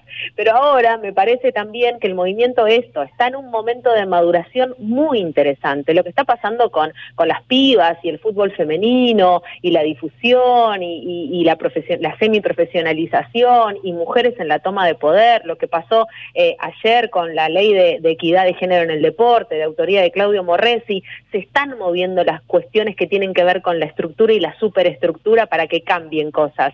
Bueno, empecemos también a mover el bocho y a pensar, a analizar qué hacemos con estas cosas. No vamos a tenerlo definido porque estamos hablando del Diego y estamos hablando de un feminismo y de un movimiento que está en movimiento, indefectiblemente. tu moderna, periodista, locutora, feminista, maradoniana, autora de un hermoso artículo hoy en Página 12 que recomendamos. Muchísimas gracias por la charla con Era por Abajo. Me hicieron cerrar el viernes de una manera hermosa. Muchísimas gracias. Eh, estoy feliz y, y- y me siento un honor profundo porque porque se hayan tomado unos minutos para para leer a, a este loco amor por Maradona. Les mando un beso grande. Gracias. ¿Sabes, Fito? ¿Cómo empezaba? Brindo por las mujeres que derrochan simpatía. Brindo por los que vuelven con las luces de otro día. Brindo porque recuerdo tu cuerpo, pero olvidé tu cara. Brindo por lo que tuve, porque ya no tengo nada. Brindo por lo que tuve, porque ya no tengo nada. Brindo por el momento en que tú y yo nos conocimos y por los corazones que se han roto en el camino. Brindo por el recuerdo, también brindo por el olvido. Brindo porque esta noche un amigo paga el vino. Brindo porque esta noche un amigo paga el vino. La tercera, porque la vida es dura por el fin de la amargura. Brindo porque me olvido los motivos porque brindo. Brindo por lo que sea que caiga hoy en el vaso. Brindo por la victoria, por el empate y por el fracaso. Brindo por la victoria, por el empate y por el fracaso. Última. Brindo por seguir queriéndote toda la vida. Casi está lleno el vaso con la sangre de otra herida. Brindo con emoción, pero también brindo con frialdad. Que la salud no falte a toda la humanidad. Que la salud no falte a toda la humanidad. ¡Qué grande! Son unos maestros espectaculares. Gracias. Era por abajo. Ezequiel Fernández Murs, Alejandro Wall, Andrés Burgo. En la 1110.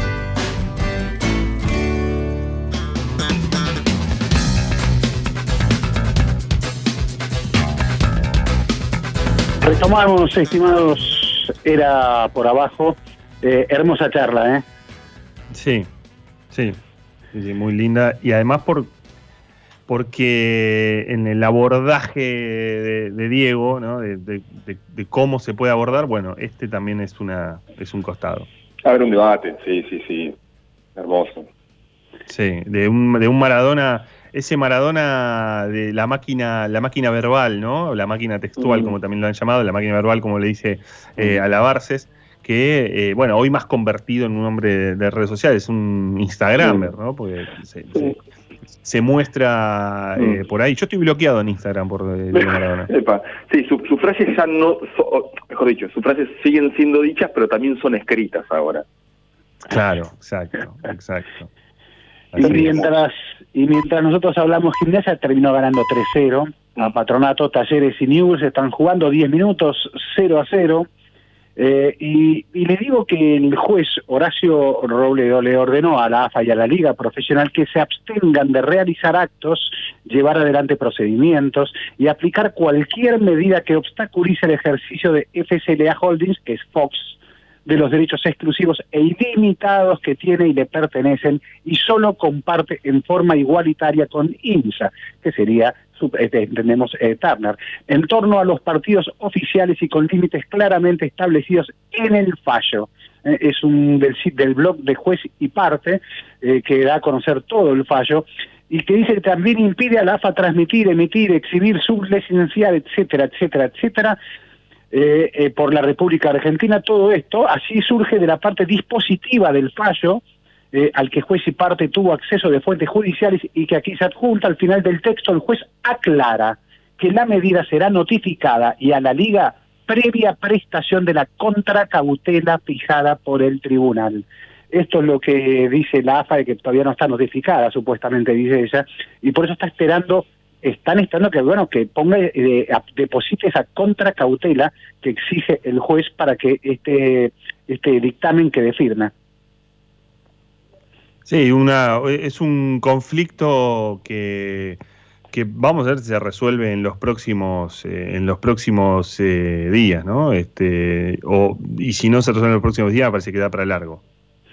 Sí, acá llegué a la contra... upa, eh, eh, por ello, en los términos fijaré en pesos 4.700 millones de pesos la caución real que deberá prestar el accionante, es decir, Fox, a satisfacción del juzgado. 4.700, digo, ¿Sigue siendo un Disney- vuelto eso o no? Yo sé que para Disney esto puede llegar a ser poco. Ya no es una cena igual. Disculpen los oyentes, juro por Dios, juro por Dios que lo voy buscando mientras lo voy diciendo. Llegué a la cifra con la misma sorpresa que todos ustedes. 4.700 millones de pesos. No es poco dinero. Aparte te sorprendiste mientras lo leías. Previa prestación de la contracautela fijada por el tribunal, comuníquese a la AFA y a la Liga Profesional. Es decir, previa prestación de la contracautela. Así que bueno, eh, ¿tienen unos mangos ustedes de- para el chanchito ahí? No, no, yo no llego. ¿eh? Me parece que no, no, no, no, no vamos a, no, no va a llegar y me parece que la AFA tampoco tiene esa, ¿eh? Este, no, no, no, no creo. A ver, llegué a este, a- al blog de juez y parte porque eh, realmente es de mi hermano Lucio Fernández Mur, que se dedica a estos temas, fue el que me avisó rápido y presto que él tenía ya el fallo y que lo publicaba en su sitio juez y parte, y aquí es lo que estoy comunicando y compartiendo con ustedes en este mismo instante, y por eso la sorpresa de esa contracautela que pide la justicia. No deja de ser interesante, ¿eh? Sí, claro, claro, es un eh, eh, es un conflicto en donde en donde me en donde me quiero parar un segundo con esto es eh, em, hacia dónde va a ir la AFA, ¿no? Porque em, Para atrás o para adelante. ¿quién- Claro, pero, eh, pero vos tenés una situación en la cual tuviste 228 días sin fútbol, eh, volviste con, un, con una copa que, eh, bueno, ni, ni es, un- es una copa de la Copa Parche, liga sí.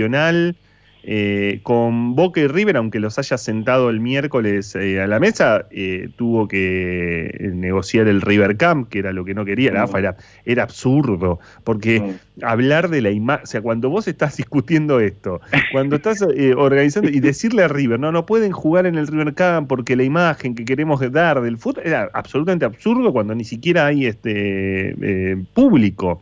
¿No? Eh, Sí. Obviamente ahí se, se- se terminó negociando, que era lo, lo- lo evidente, eh, pero en el marco de todo esto hay que ver qué pasa políticamente hacia adentro de AFA porque no es una situación cómoda en la que se va a terminar encontrando Tapia, y tampoco Marcelo Tinelli, que cada vez que Marcelo Tinelli toma algún lugar o intenta tomar un lugar de poder dentro del fútbol argentino, recibe algún, algún golpe.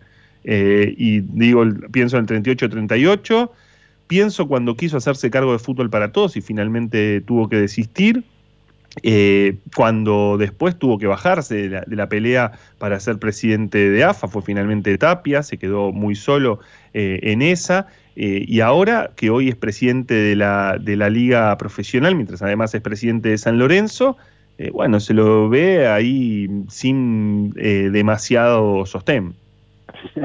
Eh, la liga está ligando también, sí, sí, sí. Eh, ustedes saben que como de- cantaba Atahualpa, yo tengo tantos hermanos que ni los puedo contar.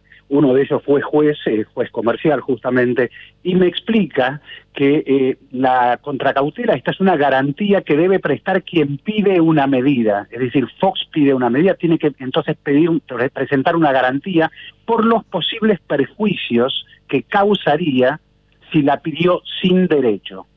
Eh, el juez estima un monto, según el caso, y la garantía se tiene que dar en cash, en bienes o con seguro de caución. ¿eh?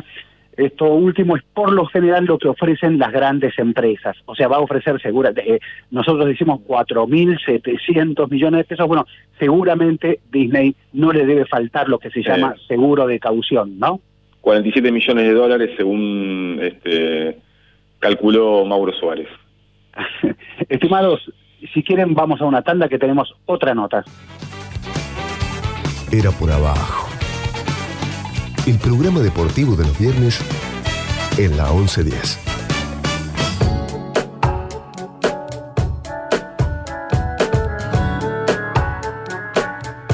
Retomamos en Era por Abajo. Ale Wall, Andrés Burgo, ¿están ahí? Sí, presente. Muy bien, y, y también creo que está allí Lorena Álvarez. Lorena Álvarez es periodista, colabora en Panamá Revista, La Nación Trabajadora, Revista Bache, entre otros medios, y es una de las autoras, creo que son 10 para hacer honor al número, eh, es una de las autoras de Todo Diego es político. Decíamos justo antes que el documental, la peli docu de Capadia, omitía el costado político de Diego Maradona. Lorena eh, Ezequiel Fernández Muro, estoy aquí con Ale, Wall y Andrés Burgo. Buenas noches, gracias por atendernos. Y bueno, queríamos, si nos podés contar un poco de qué significa, qué significa eh, Todo Diego es político, libro de inminente publicación, ¿no? Exactamente. Hola chicos, buenas noches. Eh, Todo Dios Político es un libro que se le ocurrió a um, Bárbara Pistoia, que, que lo que intentó es tejer una alfombra mágica donde 10 mujeres podamos ir hablando, tomando pequeñas partes de Diego para no entenderlo. En realidad, para nosotras, Diego es un hecho político en sí. Eh, atraviesan los últimos 44 años de este país y cada una pudo agarrar un pedacito de ese Diego eh, sobre lo que más le interesaba. A mí, en mi caso, me interesaba el Diego mediático, pero no el Diego mediático simplemente de los escándalos, sino cómo Diego se transformó en el hecho maldito de la revista Gente, por ejemplo. Eh, eso me parecía muy interesante porque es la primera vez que un personaje, eh, un futbolista, eh, marca el pulso de una revista social. hasta, ese, hasta ese momento solamente Monzón lo había logrado a través de su carrera internacional como actor, con Susana Jiménez, y llega Diego también. Y las otras autoras van agarrando también otros, otros pedacitos, otros... En, muchos casos a veces hasta hay hechos que lo vemos de distinta manera, porque cada uno tuvo la libertad de hablar de, este Diego político, de este Diego que es símbolo, que es cultura, que, que, que, envuelve muchas cosas, no es solo deporte, eso es lo más maravilloso. Eh, cada hecho de Diego tiene miles de lecturas. Eh, no sé, te doy un ejemplo. Cuando aterrizan después de Tokio 79, por ejemplo, eh, bajan todos los jugadores igual vestidos y, bueno, esto es como spoiler un poco el libro, pero no importa, es para como un, un comentario. Doña Tota lo recibe con un tapado de piel y para mí ese es como todo un acto y un gesto político. Es el chico, eh, el chico de, de, origen humilde que lo que se está presentando al mundo es voy a ascender con mi familia. Lore, ¿cómo estás? Buenas noches. ¿Cómo estás?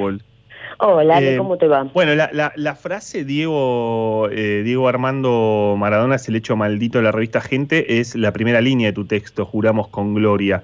Ahora, vos contás algo que la verdad es que eh, había perdido de vista, que mm, de alguna manera Sábados Circulares, el, el mítico programa ómnibus de la televisión argentina, conducido por Pipo Mancera, fue como una especie de también de, de- despegue de ese Maradona. Decir, eh, Maradona empieza mediatizado desde chico. Bueno, conocemos la frase, ¿no? La de eh, mi sueño es este jugar en la selección ser campeón del mundo. Pero es como una, una mediatización eh, permanente de- de- desde el comienzo de Diego. Y, y aparte, mira, es algo increíble porque eh, el azar, Diego es algo de azar también. Diego ir dos minutos, Diego solamente iba a estar entre un artista y otro, y Diego, porque uno de los artistas, los cinco latinos, que en ese momento eran muy famosos, no llega a tiempo, Mancera lo detiene y lo hace quedar 45 minutos. O sea que su Mm. romance con la cámara también tiene que ver con el azar. Hay que estar 45 minutos frente a las pantallas. Y lo notable es que también su comienzo es un lugar muy popular. O sea, la, la cultura popular y Diego van de la mano. Eh, cuando uno recorre después todo el espinel, siempre nos damos cuenta que está atado a, a figuras muy populares que quizás en la historia quedan como tapas. Cuando uno piensa en los 80, piensa, no sé, en los recitales eh, de Barrancas de Belgrano, pero también la cultura eh, en esos años fue Romay. Y tiene mucho más que ver quizás hasta con Romay que con la cultura de, de, de, no sé, Silvio Rodríguez. Eh, es- ese entrelazamiento a mí me gustó. Esa fue mi parte, mi parte de la lectura política de, de Diego y to- todos sus gestos, ¿no? Lorena, ¿y cu- cuándo empieza el Maradona político? Porque recuerdo que eh, en el 85, en las elecciones eh, legislativas eh, de, de ese año, eh, la revista El Gráfico solía este, preguntarle a los deportistas por quién votaban. Y, y Maradona dice, no, no, yo no voy a decir a quién voto porque sería este, una forma de, de incidir con mi opinión en el resto de... O sea, era un, eh, era un Maradona muy poco político, muy, muy poco de lo, de lo que sería después. ¿Cu- ¿Cuál es el punto de fuga o o el punto del comienzo de este Maradona político? Es que para mí la parte política de Maradona básicamente tiene que ver con los hechos y no con las palabras. Por ejemplo, cuando él baja de ese avión y su madre tiene un tapado de piel, para mí es un hecho político. Él dice, bueno, eh, nosotros, eh, o sea, la grieta entre... Es, eh, comento lo del tapado porque tiene algo que ver. Él se Mm. enoja en un momento con, o sea, él- hay una leyenda que cuenta que él está enojado con Mirta porque o la destrató a la madre o no la invitó en, en los almuerzos. Y yo para mí, un gesto político es presentar a la madre como una reina. Es como el, el, el culto, o sea, lo político de Maradona muchas veces tiene que ver con gestos. En los 80, los artistas básicamente, si uno ve las tapas de gente de los 80, te encontrás con sorpresa como Adriana Broski diciendo que vota Alfonsín. O sea, no, no había que darle mucha importancia a lo que decían. Recordemos que después Adriana Broski se casó con el Tata Joffre, así que tanto lo que dicen los artistas en esos años no importa tanto como eh, el lugar donde siempre está parado Maradona. Eh, Maradona se vuelve a parar, por ejemplo, en, en- en plena fiebre de la plata dulce. Él increíblemente es parte de esa locura, porque a él lo van a vender por millones cuando pasa de Argentinos Juniors a Boca. Y mientras el dólar era un tema, el que apuesta al dólar pierde, a la vez a él lo estaban vendiendo en una cifra increíble, que en ese momento era impensada. O sea, un millón de dólares en esa época, dos millones de dólares era un número que como será 100 millones de dólares. Entonces me parece que muchas veces, más de, de dónde se pare lo que dice, lo más interesante es lo que hace. Todo el tiempo hace algo. Ahora, en, en- en tu recorrida, eh, hay uno podría decir hay hitos de, de Diego eh, eh, en cuanto a su rol como futbolista, ¿no? México 86, sin dudas, es, es, un, es su hito. Eh, en cuanto a lo, a lo mediático, pienso, digo, y habiendo leído tu texto, eh, está eh, la película Héroes. Vos, vos marcás una participación en, en- en la película aquella de Rambito y Rambón, ¿no? O, o era Eh, eh, Te, rompo el rating. rating. Te rompo el Exacto, rating. te rompo el rating. Eh, hay, hay una participación de Diego, eh, la, la, la- bueno, Héroes este, como gran película con eh, Valeria Lynch de, de fondo, eh, su casamiento en el Luna Park eh, también, y después el Diego de la Noche del 10, que también es como una explosión increíble, porque Diego se convierte además en el showman de, digamos, de la televisión, él mismo en el showman. Es, a- aparte de ser showman, es el showman de las tazas chinas. Cuando uno vuelve a ver ese programa te das cuenta de dónde estábamos. Con solo ver fotos de Diego, imágenes de Diego, programas de Diego, entendés el país. Si uno hubiera visto el casamiento de Diego, sabía qué iba a pasar en los 90, o por lo menos en la primera parte de los 90. Vemos a una María Julia saltando y bailando al lado de Graciela Borges. Después, uno o dos años después, está la famosa tapa donde Graciela Borges le presta el tapado a, a María Julia y es el escándalo. O sea, es muy increíble. Viéndolo a Diego y solamente esas imágenes, uno podría haber hecho el recorrido de la historia y hasta anticiparla. Ahora que lo vemos así tranquilo, yo estoy todo el tiempo pensando, bueno, ¿para dónde irá el país? Viendo qué está haciendo él, más o menos.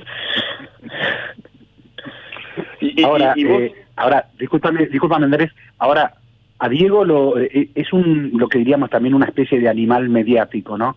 Porque mm, se enciende una cámara y Diego lejos de esconderse, como le pasa a mucha gente que, que, que eh, no sé si popular, pero gente que, eh, que tiene su, su nombre importante en los medios, Diego lejos de apagarse, lejos de ocultarse con la cámara, lejos de timidez, lejos se siente el dueño de la cámara.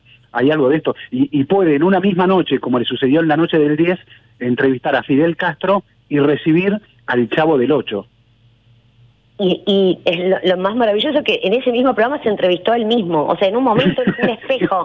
En el libro, una de las autoras lo dice. O sea, llegamos al punto que Diego se entrevista a sí mismo y contentísimo. Yo creo que aquella vez que tuvo 45 minutos frente a la cámara en un programa de 70 puntos de rating, eh, recordemos que el programa de Mancera era increíble. De ahí salió la famosa boda de Palito, que después nos ponemos a pensar, Palito terminó siendo el gobernador que, derro- que le, le gana a. O sea, yo creo que ese programa era el programa de, de Tinelli de esos años, pero por mucho más. Y creo que esos 45 minutos le dieron como una confianza que digo, bueno, quizás nació ahí. Esa fue la semilla donde Diego dijo, bueno, estoy 45 minutos frente a... No pasa nada. Eh, es, tiene una cosa especial con la cámara, la ama, y la cámara lo ama a él. Debe ser el tipo que, hay otro de las, hay otro de los textos que lo dicen, es fotogénico, o sea, nadie resistiría la cantidad de fotos que, que le sacan a Diego y siempre está bien, siempre parece que estuviera posando todo el tiempo aunque no estuviera posando. Eh, la Ahora- cámara ahora, lo ama. eh, tiene, tiene un riesgo también eso, ¿no? Tiene un, es un arma de doble filo, ¿no? Pues se, se suele devorar esa industria, ¿no? Eh, sí, Die- Diego, bueno, en, en parte ha sido devorado por esa industria, pero Claro. en parte es como que también se acostumbró a esa industria y de hecho ahora con Instagram esa industria es parte de él. Hoy, por ejemplo, sus hijas, un ida y vuelta con sus hijas por Instagram. Yo creo que están todos acostumbrados. De hecho, ahora su exmujer Claudia está en un programa de cocina eh, compitiendo en Masterchef. Creo que es como que se acostumbraron ya a eso. Eh, lo, que- lo que parecería imposible, bueno, hoy las hijas eh, ahora quieren acercarse, los hijos le hablan por Instagram, se naturalizó y el romance con la pelota creo que también vino con la cámara. Igual es eh, es algo que también es notable la falta de... Es verdad, yo creo que si me toca ir a la tele yo me muero, prefiero toda la vida hablar por teléfono. Y el tipo va a la tele como, pero desde el día uno, o sea, nunca le importó, nunca, y eso es fascinante. Por eso digo, los hechos de Diego son los políticos más lo que, más allá de lo que diga, más allá que en algún momento tuvo una remera de caballo a través de Menem, eh, ha tenido eh, abrazos con Néstor, la quiere Cristina y ahora lo banca Alberto.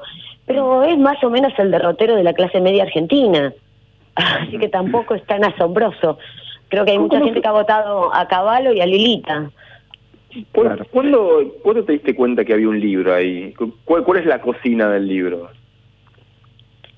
Eh, de, de todo el libro en general. de Sí, vos. sí, sí, que dijiste, eh, eh, voy a hacerlo, vamos a hacerlo, voy a convocar gente. No, eh, yo no, fue Bárbara Pistoia que dijo, eh, todo Diego es político, empezó con eso y se imaginó pensar a Diego desde distintos lugares, desde distintos, eh, distintas miradas. Hay una psicoanalista, hay una comunicadora social experta en política, yo que soy una cara rota, eh, periodista. Todas teníamos una postura frente a Diego todas entendemos a Diego, no queremos que nadie lo quiera a Diego ni que lo odie, sino teníamos una visión sobre Diego. Y a ella le pareció que, que era interesante tejer como una alfombra mágica para no entenderlo, para solamente poner lo que cada una había visto de Diego durante todos estos, estos años. Eh, todo Diego es político, editado por eh, Síncopa, eh, editado por Editora. Bárbara Pistoia, bueno, están Nati Torres, Natalia Torres, Aida Pereira eh, y Karina Lorena González. Álvarez, entre otras autoras, Lorena Álvarez con quien hablamos. Vos eh, te- trabajás mucho y escribís bastante en relación a la cultura televisiva, las revistas y diría también a las celebridades. Eh, se, se puede considerar, digo, una celebridad? Obviamente que está para revistas y está ahí, pero ¿es una celebridad o es algo más? ¿O no se puede entrar en esa categoría con Diego? Diego es una celebridad además, o sea, además de, de- de- de todo, es una celebridad. Por eso se lleva tan bien con Susana. Ahora está medio peleado por Claudia, pero con Susana se llevan bárbaro, desde, es más, tienen una etapa juntos donde Revista Gente lo que quería hacer era mostrar como que podía ser el nuevo novio de Susana porque Susana se había peleado hacía poco con Monzón. Eh, Él tiene ese coqueteo con las celebridades, se lleva muy bien. En la noche del 10 estaba fabuloso, estaba como en su salsa, a él le encanta conducir. Él también es una celebridad eh, y lo disfruta, como Susana. No tiene culpa. Viste que a Susana le gusta ser una celebridad, no le molesta, le molesta, hola divino, qué lindo que estás. A Diego le dijo lo flaquito que estaba cuando estaba por estallar. O sea, y él se lleva bien con eso. está contento ahí y me parece bien porque él también respeta a la celebridad. Vuelvo a repetir, es una persona que, que se lleva muy bien con la cultura popular. Basta ver todas las revistas, él se lleva bien con Palito, se llevó bien con... Con Mirta no se lleva bien, fíjate, es muy loco, con Mirta es la única que no se lleva bien. Pero después todo el resto, con Olmedo se llevó bien, con Monzón, antes de que pasara lo que pasó, también se llevaba bien con Gaby Sabatini la ama, o sea, se lleva bien con las celebridades deportivas y con las celebridades musicales también. Recordemos Claro. su dúo con Pimpinela, él ama a Valeria Lynch, eh, canta canciones de Arjona. Hermano, el mundo del espectáculo y Diego, al igual que el, que el balón y Diego, son un matrimonio indestructible. Lorena Álvarez, una de las autoras del libro Todo Diego es político, editado por eh, Síncopa Editora. Pueden, seguir a- pueden eh, buscarlo, arroba Síncopa Editora, eh, en Twitter, en Instagram, para conseguir el libro que aprovecha, obviamente, a salir con estos 60 años de Diego. Eh, gracias, eh, Lorena, por esta charla. Ay, gracias a ustedes, fueron muy amables. Un beso. era por abajo. Todo sobre el deporte local, nacional e internacional. En la radio de tu ciudad.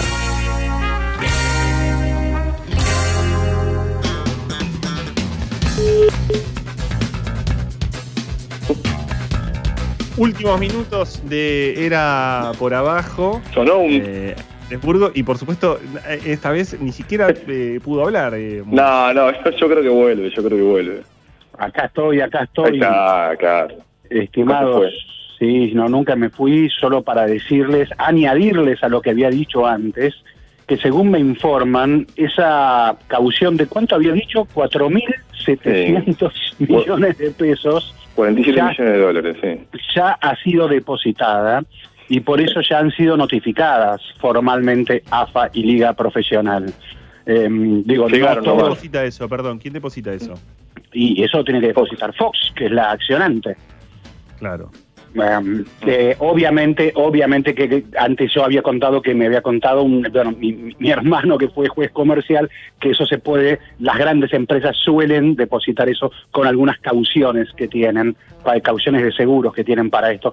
Seguramente ha sido, ha sido resuelto de esa manera, porque no creo que en tan pocas horas uno pueda conseguir, por mucho Disney que se llame, por mucho ratón Mickey que se llame, por mucho tío rico que tengas ahí cerca, 4.700 millones de pesos, ¿no? Bueno, se- seguiremos teniendo mm, fútbol por Fox. Seguiremos. El, el- el lunes, Primera fecha, el lunes no, primera fecha. el lunes, sí, el lunes no habrá gente enojada. El lunes habrá gente enojada, sí. eh, eh, primo, ah, habrá que ver, ¿eh? Habrá que ver. Habrá que ver si en la negociación, si en la negociación la oferta económica eh, es mayor, porque si no es mayor la oferta económica y la AFA sigue la guerra, y bueno, será una guerra contra, como dijimos, la mayor corporación de entretenimientos y de medios del mundo. No es un enemigo cualquiera, ¿eh? Sí, pero, pero déjame preguntarte algo más sobre esto. Ese, tenemos unos eh, minutos, porque eh, cuando, cuando esta cautelar, esta cautelar acciona, le indica a Fox, eh, le indica a Fox eh, de- depositar esa, esa caución. Eso va, supongo, a una cuenta judicial. Ah, intuyo que sí, intuyo. No, la verdad que, la verdad que intuyo que sí, pero no te lo sé responder técnicamente. ¿eh? Claro, pero digo, ¿eso qué, qué es lo que... e- e- e- eso se mantiene hasta tanto haya un fallo de fondo, pero, ah, salvo que eh, las partes acuerden otra cosa, salvo que finalmente se, eh, se acuerde eh, mantener el contrato. Exacto, sí, sí, sí, porque la caución está justamente para, si vos provocaste daño, si vos algo eh, accionaste sin derecho, eh, porque el juez, esto es una cautelar, o sea, no está fallando sobre el fondo. Si finalmente en el fondo se demuestra que vos accionaste sin derecho y le hiciste perder mucho dinero contra quien accionaste, es decir, a la AFA. Exacto. Ahí Entonces, está, para claro. compensar esa pérdida, esa eventual pérdida, y bueno, allí está esa caución de, reitero, 4.700 millones de pesos. ¿eh? No es moco de pavo, estimados, ese dinero. ¿eh? No, y eh, Burgo quería saber de plata, bueno, mirá la plata de la que se está hablando. Sí, bueno, y, por una cautelar, o sea, eh, eh, evidentemente, digamos, Fox tiene interés en, continuar con, con- con el fútbol argentino, por, por más que esta copa no sea muy interesante. Sí, y eh, antes del cierre quiero decirles también que eh, hoy 30 de octubre no solo es el cumple de Diego Maradona, no solo ha retornado el fútbol argentino, Talleres y Newell's están igualando 0 a 0 a los 37 del primer tiempo. No solo eso, sino que murió un villano favorito del fútbol inglés, en realidad ellos lo amaban, nosotros lo consideramos un villano, que fue Novi Styles, no sé si lo recuerdan, Mundial Sí. de Inglaterra 66, Sí, sí, sí, estudiantes contra Manchester, ¿eh? el duelo de los número 8, Carlos Vilardo de un lado, Novi Styles por el otro. Cuentan que en la bombonera, cuentan que con un piquete de ojos, el doctor Vilardo Claro. le quitó los lentes de contacto a Novi Styles y no contento con eso, los pisoteó en el césped de la bombonera. No Claro. había bar, no había bar, estimado. No había tantas cámaras tampoco, claro que no, porque si no, si no cierta leyenda del estudiante habría, se habría complicado, ¿no? Sí, pero e- eso ni siquiera forma parte de la leyenda, eso, eso ocurrió, eso lo dijo Bilardo y eso lo dijeron este, los compañeros de Bilardo. Sí, es cierto, es cierto. Bueno, eh, yo se lo escuché a Madero ya cuando Madero pasó a estar enojado con Bilardo. Muy Eh, enojado, sí. muy enojado con Bilardo y Madero contó que ciertas actitudes de Bilardo él no las compartía y que no eran indicaciones de Osvaldo Subeldía, sino Mm. que eran decisiones de Bilardo dentro de la cancha y él dijo que una de esas decisiones fue, por ejemplo, esta. Claro. Sí, dos cortitas, los dos también. Una, eh, todavía está en duda si juega River eh, en el River Camp, eh, porque eh, eh, la información que tira Teis Sports a esta hora es que no habilitaría la liga después de que tuvo Tapia y dijo que estaban dadas las condiciones. Bueno, ahora sería la liga. Y otra muy cortita, hoy también cumple tendrá- años, tendrá a- que- años perdón, un hombre de la radio como Héctor Larrea. Eh, y un hombre de, de la radio que, como hoy recordaba eh, el colega Matías Colombati, alguna vez eh, lo cruzó Diego en un móvil y le dijo, Héctor, usted es el sonido de la cocina de mi vieja en Fiorito. Extraordinario. Me pregunto finalmente si esa decisión de River Camp tendrá que ver con esta decisión de la cautelar judicial de hoy. Estimados, en la operación El Flaco Astelli, Eduardo Gutiérrez, muchas gracias a ambos allí en los estudios. Mauro Suárez también en la coordinación, gracias Mauro, abrazo. Rodrigo Calegari, Santiago Salton en la producción. Andrés Burgo, Alejandro Gol, Ezequiel Fernández. Bueno. Bueno, ahí está Andrés Bueno. Burgo, Ezequiel Fernández Murs, aquí Alejandro Sí. Gol. Hasta el viernes que viene, Andrés. Adiós. Era por abajo. Historias del deporte en el deporte.